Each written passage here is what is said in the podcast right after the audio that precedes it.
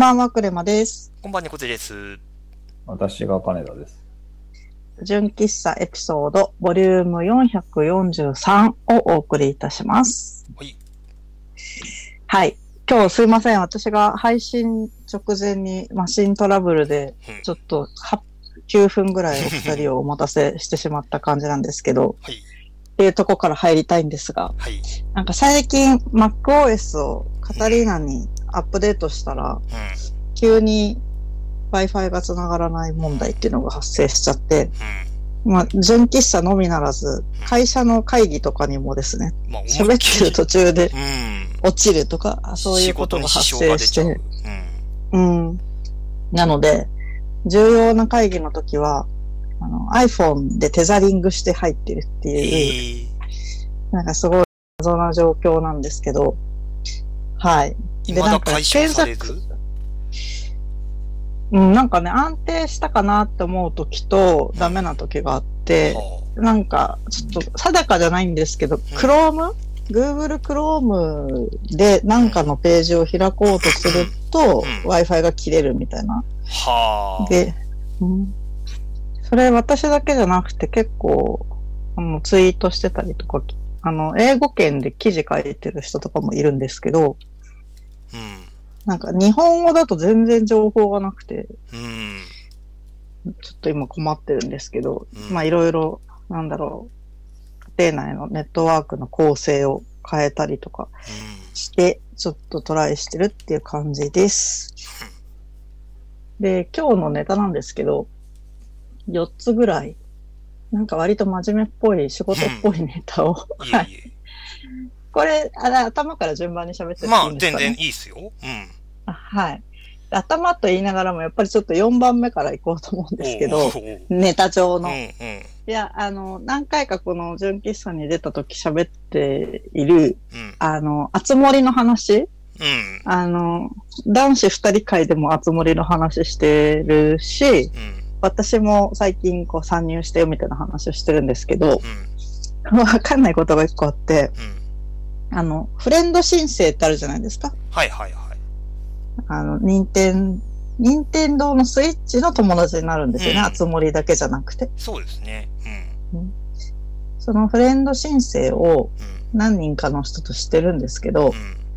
私の勝手なイメージだとフレンド申請したらメッセージを送り合ったりとかできるんじゃないかと思ってたんですよ。うん。うん。スイッチの筐体の中で。うん。うん。でも、多分できないですよね、それって。そうですね。スイッチに関してはできないですね。う。うんん。で、フレンドになってると、オンラインになったよっていうのはわかると。うん。でも、オンラインになったからといって、じゃあ今自分と遊んでもらえるかどうかとか、そういう状態もわからないし、っていう感じじゃないですか。うん。で、このフレンドの仕組みって、これでいいんだっけっていうか、なんか今みたいになってる意図ってあるんだっけみたいなのをすごい考えたりとかしてて。多分あの、うん？これ任天堂のゲームって割とこう若年層というか、小学生とか中学生とかすごい若い、あの、お子さんというか子供が遊ぶことが多いので、多分その、不特定多数というか、見知らぬ人とコミュニケーションを取るっていうところに結構任天堂はこう慎重なんですよね。結構なるほ 3DS どとかでも、DS とかでもそうだったんですけど、だから割とその、うんうんコミュニケーション取る機能っていうのは、多分その、うん。本体側には持っていなくて、うんうん。多分あるとしたら、その、まうんあ、あつ森とかの中の手紙をくれるとか、うんうん。多分その、個々人の多分、要は LINE とかで個人的に連絡取ったりして、今日遊べるみたいなやり取りをするっていう、う割となんかそういうスタンスなのかなっていう。うん。多分あの僕ちょっとその、メッセージのやり取りまではやったことないですけど、多分あの、うん。プレイステーションとか Xbox とか、その他のあのゲーム機だと、多分メッセージのやり取りとか、もうちょっと突っ込んだことができるうんうん。んですけど、多分任天堂の場合は、多分そこのコミュニケーション取れるっていうところについては、ちょっと一歩引いてる。ううん。ん。でもまあ利用聞いて確かにそうですね。未成年の人がやたらと知らない人と繋がっちゃうのすごい危ないから、うん。あの、それはすごい、なるほどなって感じなんですけど、うん。まあ、もしかして二十歳以上みたいなことが証明できるのであれば、中で、中でメッセージできた方が早いなとかは思ったんですよね。うん。うん、うん。まあ大丈夫なんですけど、うんなんかこう、さっき猫背さんが言った、あつ森の中で手紙を送るのとかは最近やってて、へえ。あのー一回訪問し合うとう、ん。フレンド、あ、訪問し合うとか、フレンド、ベストフレンドに申請出せるので、うん。なんかベストフレンドになったりとかして、うん。で、手紙にプレゼントをつけられるから、うん。なんかこう、自分が欲しい、えっ、と、アセットっていうの、家具あとかを うん。はいはい、とかそういうものをですね、あの、これが足りないみたいのをちょっと Facebook で書いてたら、友達が送ってくれて、うん。返事に桃をつけて返すみたいな感じで、うん。普通になんか贈答してますって感じです。うん。まあ、あつ森の話はこんな感じかな。まだあんまり進んでないっていうか、うん。うん。一生懸命家具を揃えてるところなんで、うん。うん。もうちょっと進んだらまた報告したいなと思います。はい、はい。もう、はい。Facebook では、もう、常に拝見しておりますというか、すごいあ、なと思って。いやいや、そうなんですよ。頑張ってます。はい。ということで、えー次の話題なんですけど、うどうでもいい話っちゃどうでもいい話なんですけうん。ど、うん。あの、Google 検索で、うん。あの、検索結果が話題によってカスタマイズされてる状態があると思うんですよ。はい。例えば、お店の名前を検索したら、うん。営業時間とか、うんそういった、その、Google 側に登録されてる情報が出てきて、うん。で、情報を持っていれば、今の時間帯は混んでますみたいな、うん。グラフみたいな表示が出てきたりとか、うん。あのーなんだろうな、動画に関するようなトピックだったら上の方に動画のコンポーネントが出てきて、その場で再生できたりとか、うん。まあ、検索したキーワードの持っている属性によって、検索結果の UI が大きく変わると思うんですようん。ね。で、昨日の夜、その、ある特定の話題の時だけ発言する UI をうっかり見つけちゃったんですけど。それが、あの、芸能人の配偶者を表示する UI っていうのがあるっていうことについて。あの、アメリカのヒスパニック系のすごい有名な歌手、俳優歌手の方で、マーク・アンソニーさんっていう方がいらして、うん。で、一時期ジェニファー・ロペスさんと結婚してたんですよ。うん。で、あれ、マーク・アンソニーの奥さんさ、みたいな話を夜ご飯食べてる時にして、あれ、ジェニファー・ロペスだっけみたいな話になって、で、マーク・アンソニーってスマホで検索したんですよ。そしたら、サジェストで、マーク・アンソニー配偶者って出てきたんですよ。うん。で、それ選ぶじゃないですか。うん。そしたら、あの、マーク・アンソニー配偶者って書いてあって、何年から何年は誰それさん、何年から何年は誰それさんって、うん。過去4人奥様がいらしたらしいんですけどう、ん。奥様何年から何年結婚していてう、ん名前と写真っていうのが、はあ。あの、商品リストみたいな感じで、うーん。た、た、縦に4つ並ぶうん。っていう状態になってて、後で、クラ、あの、サウンドクラウドにリンク貼れたら貼っときますけど。そういう状態になっててう、んすごいなって思ったっていう話です。まあなんか Google にそこまで握られてるのかみたいなね。そうですね。あれ、どっからデータ持ってきてるのか、ウィキペディアとかってそういう過去の配偶者のデータ入ってたりするから、うん。そういうとこから抜いてるのかもしれないんですけど、そうですね。多分なんかうん、ね、あの、著名人の名前とかで検索すると、割と Wikipedia のあうんの概要を引っ張ってきて、うん、ねうん。あの、なんというか、リッチスニペットだったのか、あの、ね、うんあの、概要を検索結果に一番上にバーンって出すっていうのはありますけど、うん。でもそんなね、事細かにうん。配偶者の過去のね、こう履歴みたいなのをこう出されても、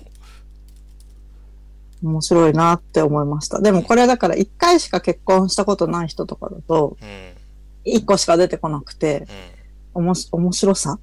面白さがわかんないんですけど、たまたまマーク・アンソニーは4回結婚してるっていう。ので、すごいこう浮き彫りになったっていう感じなので、何かこう、なんだろう、何回も結婚離婚してる人の配偶者で検索してみると、何か発見があるかもしれないよっていう話でした。なるほど。あ、今、うんで海外セレブってたまにあの、事実婚みたいなやつあるじゃないですか。あ そういうのも出るんですかね。ねえ、ちょっと検証したいですよね。どこまでこの情報が正確なのか。内縁の妻が出るとか。ね。いや、思ったんですけど、マーク・アンソニーの1番目と2番目の奥さん、年代が被ってるんですよ。あ。あ、本当だ。これはどうなってるんだろうって思ってて。そうそうそう。ちとかょこれ、これも、なんか愛人みたいなのとかが被ってんのかなとかそうそう。ですね。あ配偶者としてカウントしてるのか、何なのかみたいな。そうそうすごいね。そこまでマーク・アンソニーの恋愛遍歴知らないんで、検証できないんですけど、うんうんまあ、そのうちしてもいいかなって、多分やんないな、思いました。ねえはい。うん。じゃあ、そんな感じで次のネタに行こうかなと思います。次はネタ帳、やっぱ3番目のネタに行きたいんですけど、うん。うん。全然順番通りにやらないんですけど、うんうん えーっと、なんかタイトル、ネタ帳タイトルが、ウィズコロナ時代は優先の時代って書いたんですけど、うん。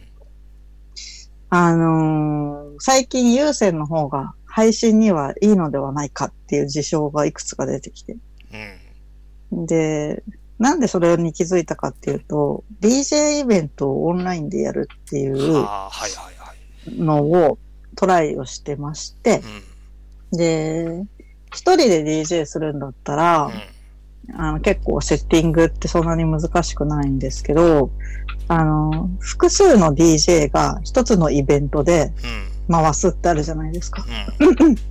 そうすると DJA さんは日本にいます。DJB さんはアメリカにいます。DJC さんはヨーロッパにいます。みたいな状態で、みんなそれぞれ自分のマシンから、えっと、DJ をします。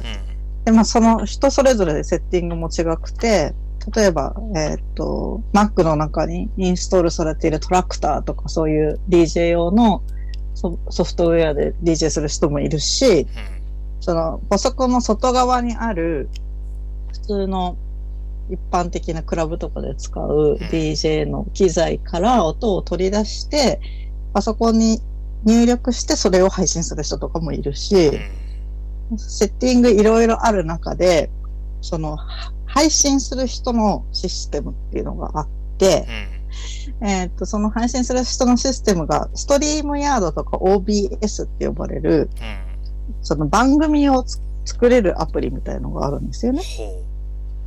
ほで、例えばこう、DJA さんと B さんの、えっと画面を半分ずつに割って、画面の中に見せたりとか、テロップ入れたりとか、あと、例えば授業だったら、先生 A さんの中の、えっ、と、顔をちっちゃく映して、えっ、と、スライドを大きく映すとか、そういうその画面のコントロールができるソフトウェアなんですけど、ソフトウェア、ウェブサービスだな。えっと、ストリームヤードで言うと、ブラウザから使えるので。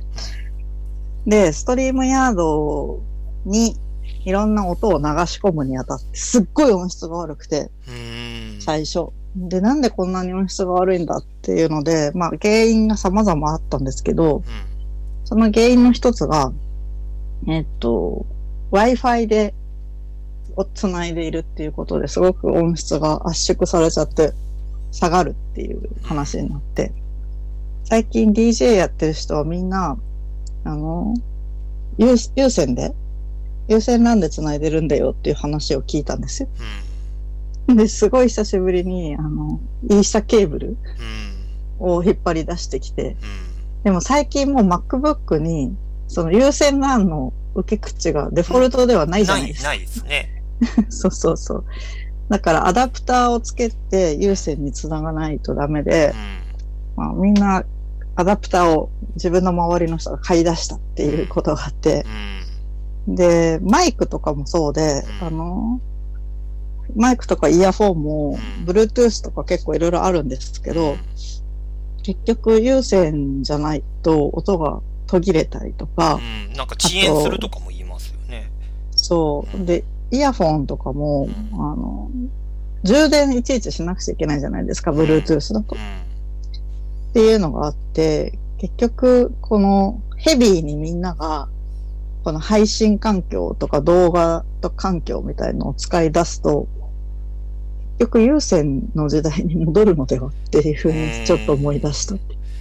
だからね、どこまで、まあちょっとその DJ イベントとかになってくると音質だだとかね、うん。画質の問題っていうのがついて回るので、うん、まあ、うん、確かにそこはこだわる人は優先にせざるを得ないのかなっていうのはありつつ、うん、うん、どう、どうなんでしょうね、その、僕もなんかそのズームで繋いだりしているときに、うん。たまにその、まあ自分も指摘することがあるんですけど、ちょっと音が聞こえにくいですとか、うん。なんかあ、の画面固、その画面共有してるけどなんか固まってるみたいですみたいにうん、言われるんですけど、うん、あの、対処しようないなみたいなのがたまにあって、まあその、映像をオフにしたりだとか、うん、なんか一応取りうる手段は取りはするんですけど、なんか改善されんのかなこれでみたいな。うん、その何、何が原因かわかんなくて、多分そのネットワーク自体が安定してないっていうことだと思うから、なんか、うんよっぽどその無線 LAN が繋がりにくいからなんかもうちょっとつ、あのール、ルーターの近くまで行くのか、うん、まあまあ有線で繋ぐのかみたいな。うん。そうですよね。ねえでもっと考えると、その、急にみんなが家から仕事するようになってう、ん。マンションの回線がすごい混む、混み合うので、うん。マンションの回線っていうか契約自体、うん。その、NTT のとの契約自体変えた方がいいんじゃないかとか、あそういうとことかにも発展しているのあ。でう、ん。あのーまあ、そうじゃなくても普通に会議するときに顔出すときとかに、うん。あの、顔の映りが悪い場合には、女優ライトみたいなあの、丸いライト。丸い白いライトですよね。そうそう。あれで顔をきれいに見せたりとか、うん。うん。なんだろうな。普通の人たちによるう、んその動画と音声配信っていうのが、うん。すごいこの時代に多分き増えてて、うん。それに対してどう対処していくのかみたいのがうん結構あるなって思ったっていう話です。なんか最近すごいですよね。なんか Facebook で、こうん。う、まあ同業の方というか、そのウェブ制作系とというか、ウェブデザイン系の方と言ったらいいのかわかんないですけど、なんか皆さんもなんか、その女優ライト的なもの買ったりだとか、結構あのスイッチャーみたいなの皆さん買ってらっしゃるじゃないですか。そうそうそうそうそうそう。うん。あれ、ああれ、買わ、買わなきゃいけないのかなみたいな。まあ、皆さん多分その、こう、ね、講師業だとか、多分その配信の、絡むお仕事されてるからだと思うんですけど、なんか皆さんこう、すごい投資してるなっていう、その、あの、配信用のその、ウェブカメラと言ったらいいのか、そのズームとかにつなぐ用のカメラ買ったりとかしてて、うん。あ、そこまでするんだ、みたいな。うん。僕なんかもうありもので済ましてるんそうなんで、うん。スイッチャーを使わなくちゃいけないっていうのはすごい私も分かって、うんさっきの話の続きなんですけど、うん。うん。結局その DJ 用のソフトウェアと配信用のソフトウェアを、あの、1台のマシンでやると、うん。マシンパワーが足りないんですよ。うん。だから、えっと、配信用のソフトウェア、あ、じゃないや、パソコンと、えっと、なんか作業をするパソコンは分けといた方がいい。うん。そうし、そうしたりすると、その画面を複数台持った時に、うん。こっちを見せる用途と次にこっちを見せたいっていう状況が生まれるので、スイッチあった方が便利だよなっていうのはすごく。私も思っている。うん。そう。でしかもやっぱ Windows の方が比較的安価でいいアプリケーションが揃っているうん。らしいっていう話をすごい聞いて、なんかゲーミングマシンとかあるじゃないですか。うん。なので、なんか Windows にした方がいいんだろうかとかはあ。考え始めて、すごくね、あのーマシンと設備への投資が投資熱が高まるのもすごいわかります。一回やってみると。うん。なんか悩ましい話だよなと思って、なんか、うん結局リモートワークになって、その、まあ、い家、家のその、どこからでもまあ仕事やろうと思えばできるというか、うんうん。ほまあ本来であれば、その無線 LAN がつながるところだったら、別にリビングでも寝室でも、うん。ね、あの、かい家の階段でも、ね、やろうと思えば仕事できるみたいな、割とそういうメリットがああったなーって思いつつ、なんかどんどうん。んその、有線で繋いでって、こう、なんというか、ね、スイッチャーつけて、ウェブカメラつけてってなると、多分なんか場所が固定、仕事する場所が固定されるなって思って、うんうんうん。うん。なんか、それって、なんかその在宅でお仕事する時のなんかメリットとなんか食い合う感じがするな、みたいなのが、うん。ちょっと感じてもいる。う確かにね。まあでもそういう動画音声系の仕事するときは固定の席でやってん。う、ん。あの、ドキュメント作るとか、うんレイアウトするとか、そういうときはうん。別の場所でやってとかっていうふうにうん。動き回ってもいいのかもしれないですしうね。ん。うん。なんかそんな、対してあの、結論はないんですけど、どうも優勢の方が優勢っぽいなっていうのを感じたっていう。なんかね、そうゲゲーマーの人、みあの、e スポーツとかやるタイプのうん。ゲーマーの人とか、確かに優先接続だって言いますけどね。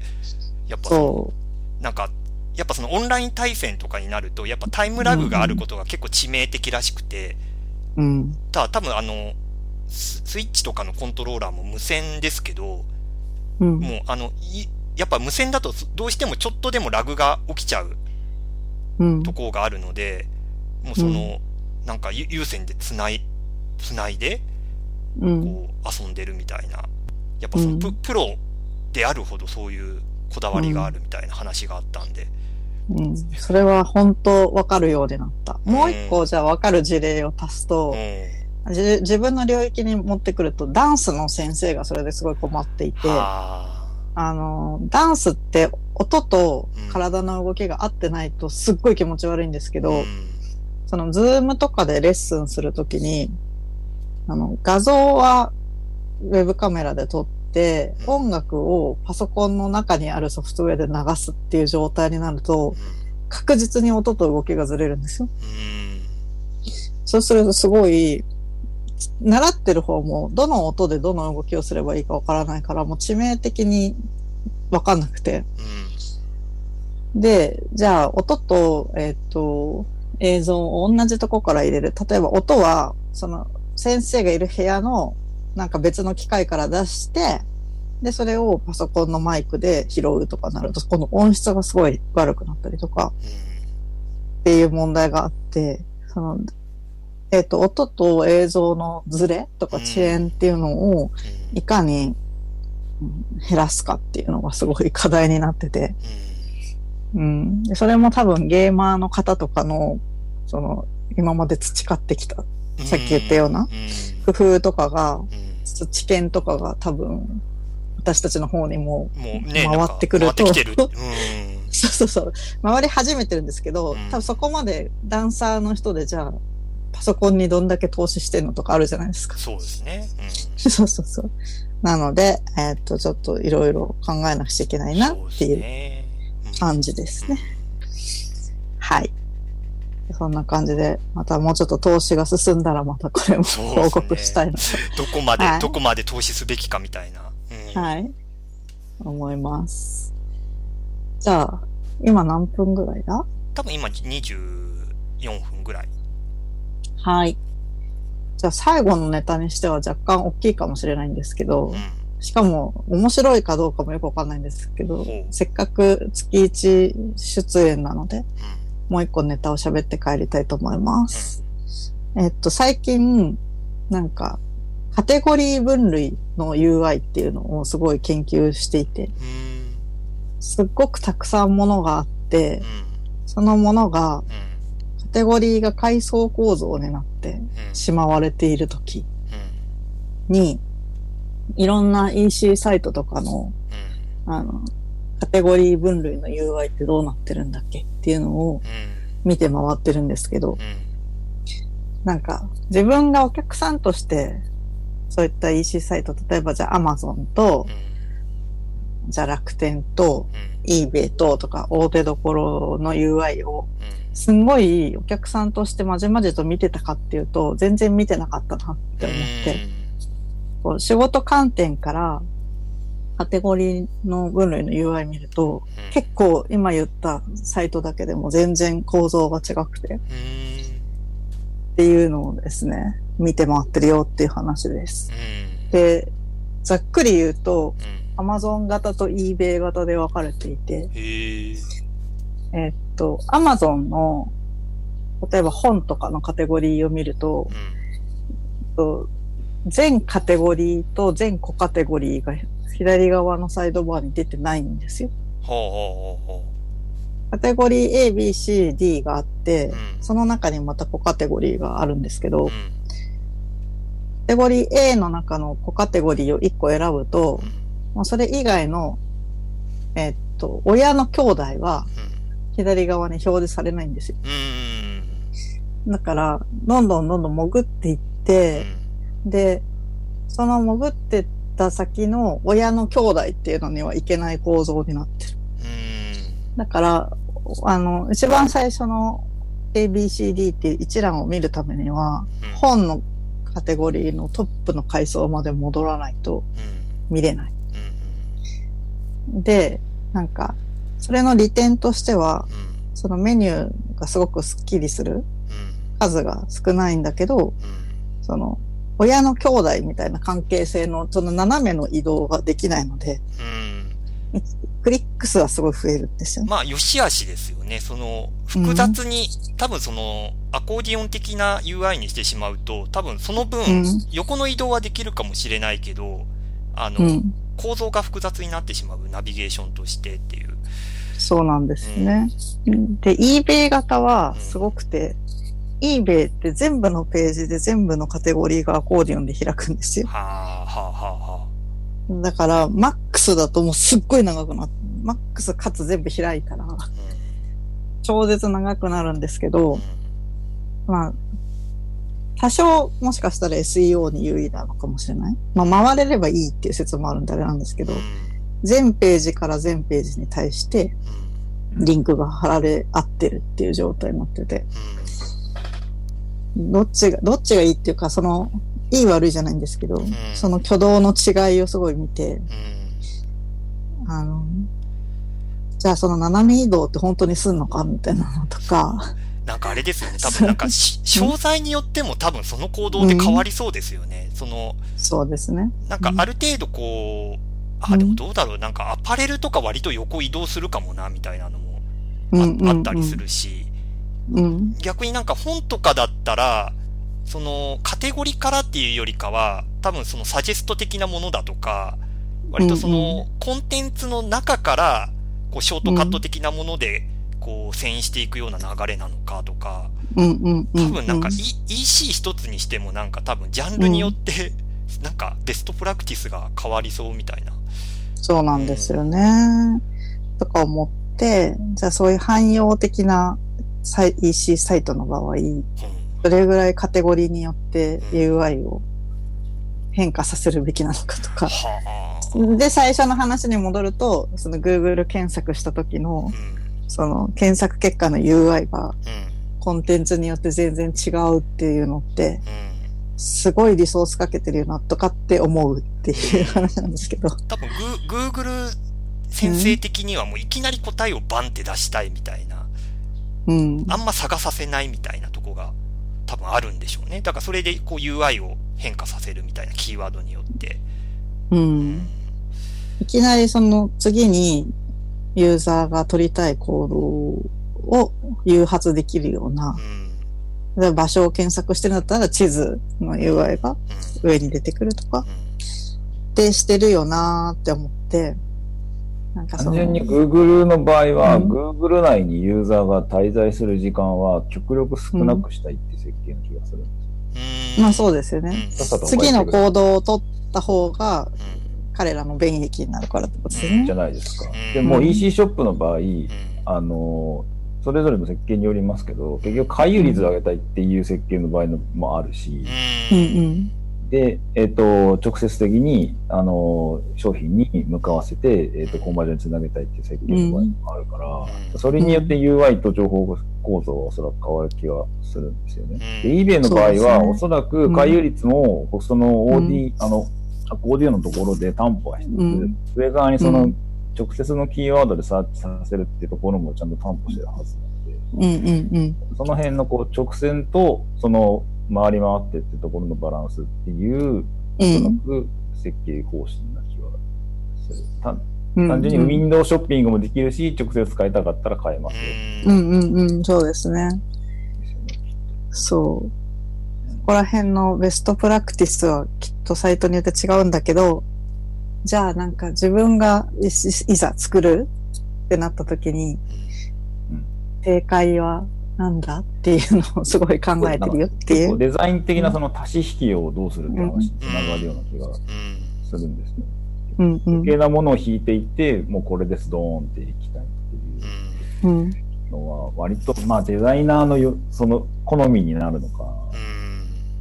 もっとコンバージョンも含めたデータドリブンの話になるのか、うん結構深い話なんです。そうですね。そう。ちょっとだから10分とかではできない話なんですけど、なんか、ほ、本当あの、マネーフォワードのあの、ウェブ版 UI の話とかで絡めようと思えばいくらでも、なんそうかでできなんですよ、ね。そうですけど。このトピックだけで2時間は2喋時間は話せるみたいな。はい。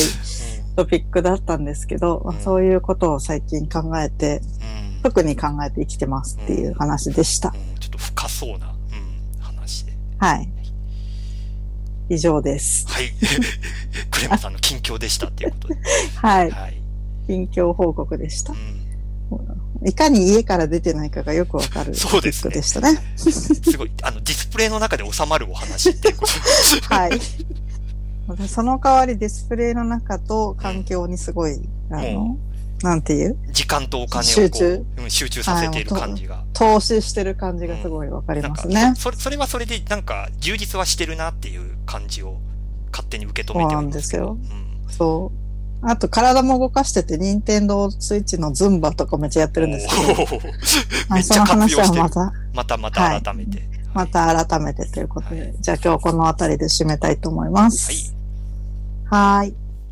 ではでは、えー皆さんありがとうございました。おやすみなさい。おやすみなさい。皆さん。